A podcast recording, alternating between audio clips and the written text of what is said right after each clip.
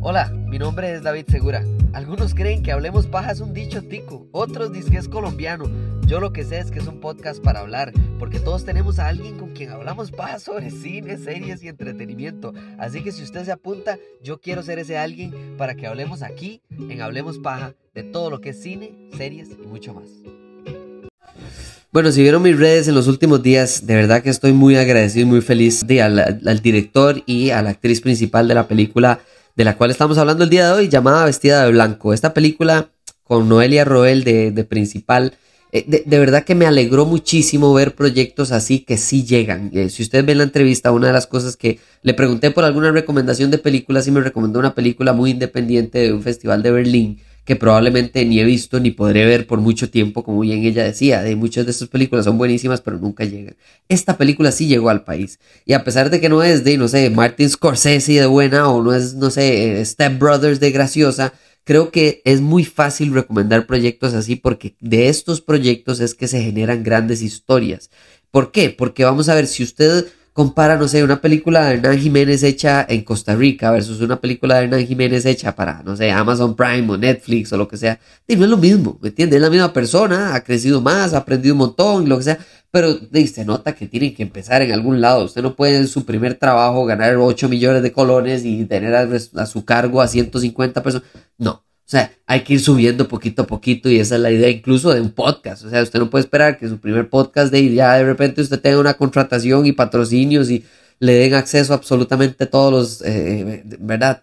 Patrocinadores y eventos posibles para, para un podcast en, en cuanto a marcas y demás. Entonces, esta película creo que es un gran, enorme paso en la carrera de Noelia Roel, de las personas involucradas y además de eso es una muy buena idea de adaptación o de homage que podemos hablar de una película española que tiene tintes de, por ejemplo, El Diablo Viste a la Moda, que es lo que estaba mencionando, pero con un final absurdamente diferente que me encantó.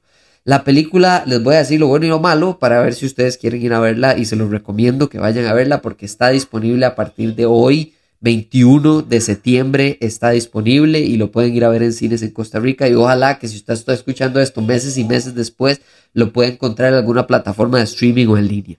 Eh, la película se trata básicamente sobre una diseñadora. Esa diseñadora, ella es muy buena en lo que hace y, tiene que conseguir su primer trabajo en lo que le apasiona. Perfecto. Para hacer sus armas va a trabajar bajo una persona que ella cree que admira, que ella cree que es absolutamente intocablemente alta del mundo de fashion y de la moda, del diseño y demás. Consigue este trabajo, logra un sueño, se va para la capital, es de... Y, vamos a ver, eh, hablemos, de, hablemos de eso antes de, antes de entrar más en el argumento toda película para mí que tiene como núcleo una identidad, para mí ya, ya va ganando antes de ver el primer minuto de la película. Y si ustedes eh, se dieron cuenta, eh, buscando, no sé, síntesis de esta película o incluso en los primeros, apenas abre la película y ustedes ven quién está en el centro de esta película, Santiago de Compostela es la ciudad que nutre, eh, alimenta y, y, es el centro en realidad de la resolución y la intención detrás de esta película. Es una película hecha para y por esta ciudad, pero que tiene que ver con todo el mundo. Incluso muchas veces en la película dice de Santiago de Compostela para el mundo. Y esta parte es, es graciosa, pero es real porque incluso el director y, y, Noelia, perdón, hablaban cuando estábamos en la premier de cine y decían, mire, en Santiago de Compostela han pasado cosas espantosas de homofobia, de, asesinatos, de, de hate crime, ¿verdad? Contra gente de LGTBIQ y, lo que verdaderamente importa es que esta película no es una, dramatización para que todo el mundo diga, ay, pobrecita la gente que es gay, o ay, pobrecita la gente de Santiago de Compostela, o, eh, lo que sea. El punto es que esta serie lo que trata es de agarrar algo espantoso que sucedió o que incluso sucede todos los días, que es esta realidad de una persona de homosexual o, de cualquier otra eh, orientación sexual que no sabe qué hacer para hablar con su familia, para existir en un mismo mundo eh, en el cual los familiares no, no se sabe si lo van a aceptar, lo van a detestar, lo van a rechazar, lo van a lo que sea. O incluso, peor todavía, ni siquiera su familia, sino la gente de su alrededor puede que le haga daño, le cause lo que sea.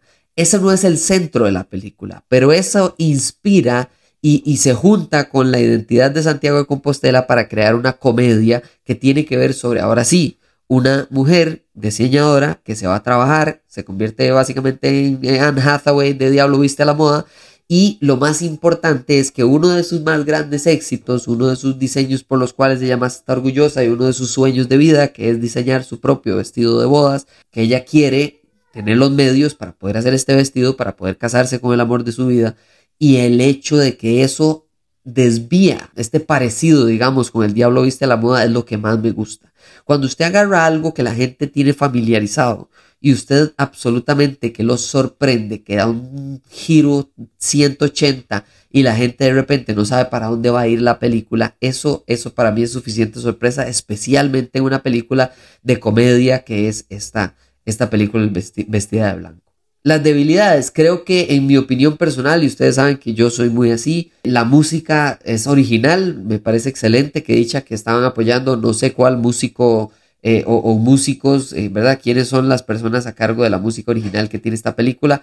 Pero habían algunas canciones que eran muy, no sé, como muy obvias que las estaban construyendo para esta escena. Era como, como vamos a ir a, no sé, vamos a andar en tren y toda la canción era de andar en tren. Eh, o nos sentimos tristes y toda la canción decía, ay, este día tan triste o lo que sea. Como que la composición está bien que sea original, pero lo único que no me gustó fue la, el uso tal vez de, de, música original de una manera no, crea, no creativa o incluso nada más un poquito muy obvia. La música para mí es probablemente de las cosas en las que mucha gente tal vez no se fija tanto como yo, pero para mí es esencial importantísimo. Eh, y hubo escenas en las que sí funcionó y yo sentí emocionalmente la manipulación, no sé si es la palabra correcta, pero el uso correcto de música para que yo emocionalmente me sienta como la canción me dicta.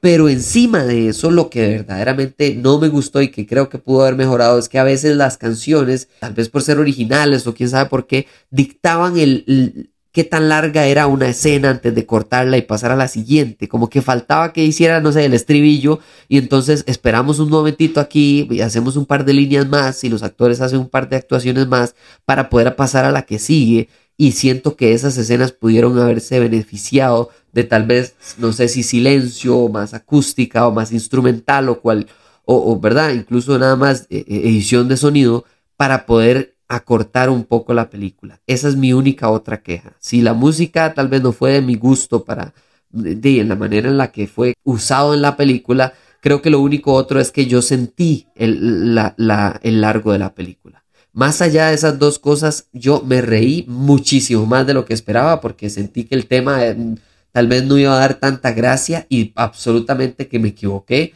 hay sorpresas, me gustó que el guion nos dé de nuevo giros de 180 que no vimos llegar, momentos en los que decimos, ah, sí, esto es como tal película y para nada que se parece en, nada, en Diablo viste la moda en su resolución, me encanta el lado personal de no solo Santiago de Compostela, sino el hecho del vestido blanco, lo que significa para una diseñadora su propio diseño, especialmente en el día más importante con el amor de su vida que es un sueño que tiene desde que niña o desde que empezó a salir con este novio o lo que sea. Esa parte me pareció súper fácil de entender y lo más especial, lo más emocional de esta película es que esto es El Diablo viste a la moda si, si Anne Hathaway tuviera familia que la amara. Eh, o familia latinoamericana en realidad no es que la familia Anne Hathaway no la amara, es que los latinos somos muy de cómo está, de que lo llame su mamá todos los días de su vida cuando usted se va de la casa para saber cómo está, si tiene comida, si está caliente, frío, enfermo, lo que sea. Y en esta película, cuando Anne Hathaway se está ahogando en trabajo y si quiere morir, ella lo que hace es trabajar todo el fin de semana. En esta película también, pero enseñan el hecho de que la familia, el mejor amigo, el primo, la vecina, lo que sea, cuando usted tiene relaciones en países eh, así cálidos, llamémosle por ahora, porque los gringos y los alemanes y europeos no es como que no sean cálidos, pero que no es culturalmente, ¿verdad? De abrazo, llamémosle así, eh, se nota la diferencia. La mamá se va y le ayuda. Tienen máquinas de coser, entonces usemos la máquina de la familia, cerramos el taller para ayudarle a que usted logre esta meta. Eh, yo sé que es su trabajo y la está explotando, pero es su manera de subsistir por ahora. Ojalá consiga un mejor trabajo. Nada más deje votar a esta señora, pero aquí es el momento donde todos la apoyamos. Y eso, eso lleva chistes. Eso no lleva solo a como, ay, qué linda la familia. No, no. Lleva momentos que todo el cine estaba diciendo, no puede ser. Ah, eh, qué risa, lo que sea, la, la, reacción del público ante este cambio del personaje protagonista de esta película me pareció genial porque reían cuando debían de reír, aplaudían incluso, había momentos como que era, que era como una victoria hacia la audiencia y eso fue importantísimo.